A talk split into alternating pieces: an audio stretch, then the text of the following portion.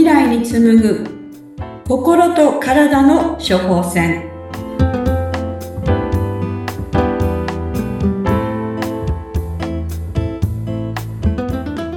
こんにちは。メンタルクリニック医師の花間美幸です。こんにちは。インタビュアーの山内直子です。さあみゆき先生今日3回目の放送となります。え前回はですね、あの、みゆき先生がなぜ、えー、オーソメレキュラー療法でしたっけ？オーソモレキュラー栄養療法、こちらを使った治療を中心にしているのかということでね、あの、うん、おお伺いしたんですが、うん、まあ、結構大変だと、うん、お話で前回終わったかなと思うんですが、はい、えー、なんでそんな大変なのに続けてらっしゃるのかなとそういったところを少しお話ししていただけたらいいかなと思います。今日よろしくお願いいたします。よろしくお願いします。はい。なんかね、全然儲からないみたいなお話してましたよね。はい。はい。あの、あないんですか？そんなにね、あの、はい、皆さんが想像するほど利益が出る仕事ではないんですね。そうなんですね。まあなんか、あの、お話伺っててね、手間というかね、あの、うん、本当大変そうだなというのは思いました。うん、はい、うん。ただね、あの、これをもうや、この効果の凄さを実感してしまうとね、うん、もう元に戻れないって言いますかね。はい。あの、オーソムラキラと出会う前は私もかなり薬を使っていたんですけれども、はい。で、薬を使ってね、うまくいく患者さんもたくさんいらっしゃる。でも、はいうんうん、薬を使っても良くならない方がいっぱいいたんですね。はい。で、あの、ちょうどね、今、2000年ぐらいから患者さんの質が大きく変わってきていて、質が変わった。うん。はい。昔はね、あの、ちゃんとね、教科書通りの患者さんというのがたくさん クリニックに来てくれてたんですね。ところが2000年頃を境に、全く教科書通りじゃない患者さんがもうばっかりが来るようになって、それで、あの、うつ病の概念も変わったし、統合失調症の概念も随分変わったし、いろんな病気の概念が変わってきたんだけれども、で、私、当時ね、あの、まあ、私がいろんなセミナーを主催していたので、いろんな大学教授をそのセミナーに来てもらうんですけどね。はい。その大学教授たちに、先生、最近患者さんの人随分変わりましたよね。これどう思います？みたいな話を、もう全員に振りかけて、ふっかけていたんですけど、どの教授も頭をひねって、いやー、僕にもさっぱりわからないんだよ。という状態が続いてね、一体これ何が起こってるんだろうってわからなかったんです。はい。で、どんどんどんどん薬が効かない患者さんが増えていくわけですね。うん、で、オーソモルキラーに出会ってからやっと謎が解けたんだけれども、うん、食事なんですね、これね。食事。うん。はい。あの、食事の中身とか食べ方が大きく変わってきたんですね。ちょうど、あの、1980年代後半ぐらいから、その食事が、日本人の食生活が大きく変わり始めて、はい。で、あの、やっぱりね、糖質過剰、あの、菓子パンとかね、はい、そういうものばっかり食べてる、炭水化物ばっかり食べてる人がすごく増えてきてしまって、うん、タンパク質が足りなくて、タンパク欠乏なんですね。うん、数年前にね、衝撃のデータが出たんですけども、うん、現在の若い日本人女性が食べているタンパク質の量は、はい、戦後半年後に、戦後ですよ。半年後に食べていた日本人のタンパク質の量よりも低いっていうデータが発表されちゃって、え、そうなんみんな大衝撃を受けたんですけど。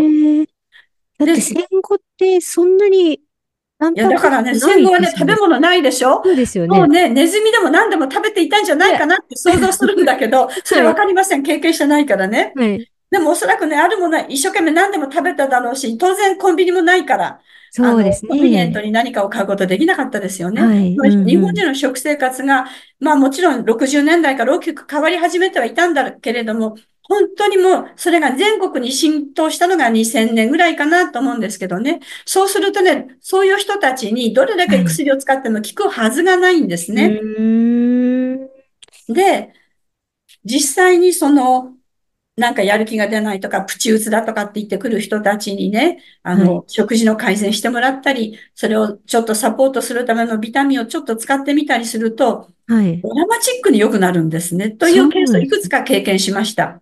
で、一番最初に私がね、この、オーソメルキラーをやった患者さんってのはすごく印象に残ってる方がいるんだけれども、はい。この方はまあ、うつ病で長いこと治療していて、なかなか良くならなくて、うん、で、ずっと休職してたんですね。はい。で、その方がある時もうすごく困った顔をしてやってきて、会社から連絡が来て2週間以内に復帰しないと、もう会社を解雇されるっていう通知が来ました。はい、そうすると、仕事を失うし、社宅も出なきゃいけないしっていうことで、もう一層死にたいぐらいの気持ちになってきたんですね。はい。で、もう薬もいろいろ使ってたけど、あの、そういう状態だったので、ちょっとこれね、効くかどうかわかんないんだけど、これやってみるって言ってね、サプリメントを使ってみたんです。はい。その人が、あの、その時買ったサプリメントはね、だいたい1ヶ月分で2万円ぐらいしたかなと思うんだけれど、はい。そしたら患者さんは、やってみますって、もう他に手段がなかったんでね、はい。その患者さんも2万円頑張って出してくださったんだと思うんですけども、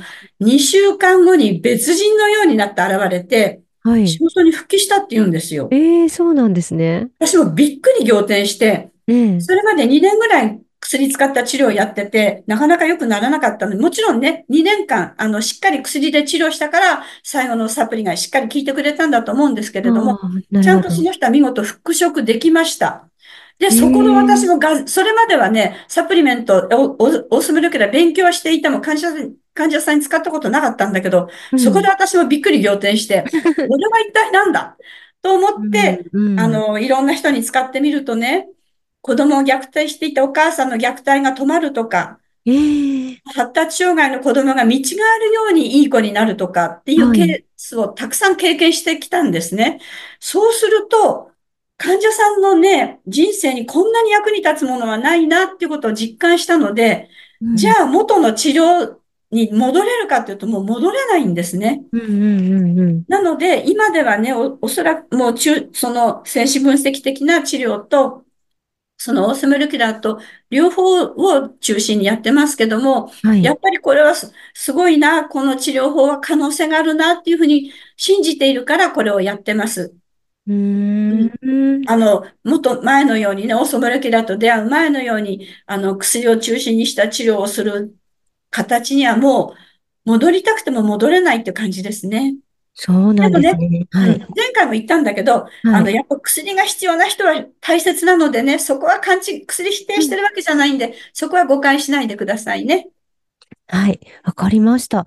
えー、なんか、でもすごいですね。この、タンパク質が足りてないというのが私ちょっとすごく衝撃だったんですけど、衝撃ですよね。そのタンパク質が、まあ、えー、少なくて、で、糖分が体の中に多くなると、体に支障をきたしてしまう。まあ、精神とか、その、切れやすくなったりとか、うん、そうですね。そういうことになるってことなんですね。そういうことですね。うん、これって、やっぱりあの、お母さん方の働き方っていうのにも、つながってきたりするんですかね？ではね、大問題なんですね。はい、今、お母さん方、皆さんフルタイムで働いてる方いらっしゃって、ねうん、フルタイムで働いて家事もしっかりやってなんて、そんなのスーパーマンじゃない限り無理ですよね。ですね。うん、だからね、あの、うん料理をね、ちゃんとやりなさいなんて言うつもりは毛頭ないんだけれども、うんうん、あの、スーパーで買ってきたお惣菜でいいんだけどね、じゃあ、何を選ぶのか、うん、何を選選ばないのかっていう、うん、それだけでもだいぶ違うんでね。そういったこともお伝えしていきたいなと思ってます。ありがとうございます。じゃあ続きはまた次回というところで。はい。はい。もみゆき先生、ありがとうございました。ありがとうございました。